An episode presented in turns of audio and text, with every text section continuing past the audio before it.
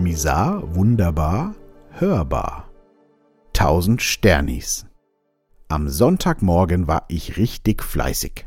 Zuerst habe ich zu Hause etwas aufgeräumt, dann bin ich in den Garten und habe Kürbisse geerntet. Danach habe ich es mir bei einem langen Spaziergang gut gehen lassen und dabei rumliegende Äste und ein paar Pilze gesammelt. Zur allgemeinen Freude habe ich unterwegs beim Graben zwei 1000 Sternisäcke gefunden. Zusammen mit dem Verkauf der Äste, der Kürbisse und den noch gefundenen Fossilien hatte ich weit über 10.000 Sternis. Die habe ich dann auf meinem Konto eingezahlt im Nuke-Portal auf Lil Can. Okay, okay, ich geb's ja zu. Ich war richtig faul am Sonntagvormittag, lag auf der Couch und habe Animal Crossing gespielt. Meine Insel dort heißt Lil Can. Aber virtuell habe ich richtig viel erledigt, wie eben beschrieben. Ich liebe Computerspiele. Bin ich doch damit groß geworden. Jedenfalls so ab meinem zehnten Lebensjahr. Davor wie danach standen aber auch Brettspiele hoch im Kurs. Eins der Spiele hieß damals Spiel des Lebens. Ich kann mich noch grob daran erinnern. Man ist mit einem kleinen Plastikauto über die Spielfeldstraßen gefahren, sammelte Geld, kaufte Sachen und ab und zu wurden Ereigniskarten vorgelesen, denen man Folge zu leisten hatte. Quasi Animal Crossing analog. Ich kann mich herrlich in diesen Spielen verlieren, genauso wie im richtigen Leben. Wie oft habe ich mich in Musikproduktionen, in Geschichten und Tagebuchschreiben oder aktuell im Blog oder Podcasten verloren und die Zeit völlig vergessen. Je mehr ich darüber nachdenke, fällt mir auf, dass mein ganzes Leben zu großen Teilen ein Spiel mit viel Spaß war. Ich habe mir nie wirklich Sorgen machen müssen oder in irgendwelchen Jobs gearbeitet, die mir keinen Spaß gemacht haben. Und Sternis hatte ich irgendwie auch immer genug. Bis heute. Ganz schön schön das Leben. Wie habe ich das hinbekommen? Glück? Ja. Sicherlich viel Glück, vor allem, dass mir der Ernst des Lebens halbwegs erspart geblieben ist. Leitsätze wie jetzt ist Schluss mit lustig oder jetzt beginnt der Ernst des Lebens habe ich mir nicht wirklich anhören müssen. Ich habe immer gemacht, was mich interessiert und was mir Spaß gemacht hat. Irgendwie gab es da auch immer genug Sternis, oder nennen wir es jetzt mal beim Namen Geld dafür. Geld das Blut in den Adern der Wirtschaft, der Stoff, aus dem die Träume sind.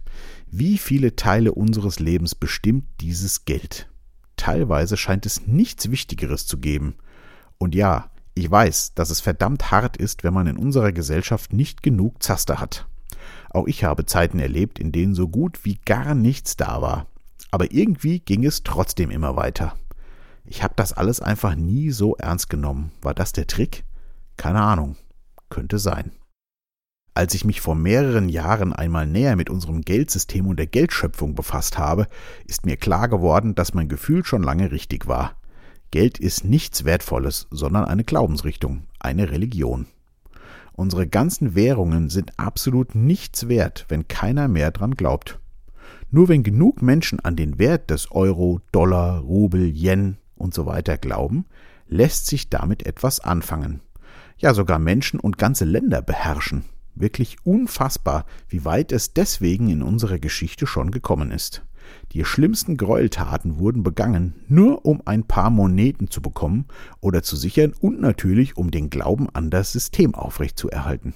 Und das Witzige ist, sollten die Leute mal den Glauben daran verlieren, werden diejenigen, die ganz oben an der Spitze sitzen, plötzlich ganz unten sein sitzen sie doch alle nur dort, weil sie das Spiel am besten beherrschen und somit das meiste Geld für sich gehortet haben.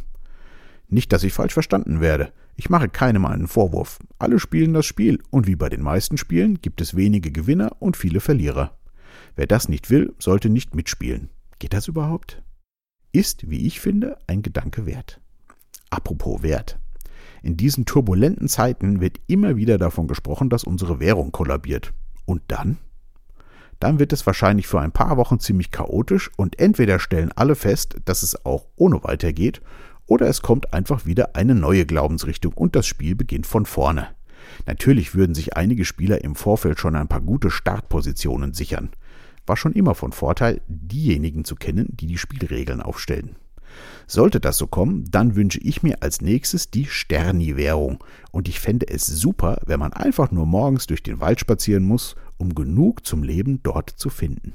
Bleibt gesund und wach.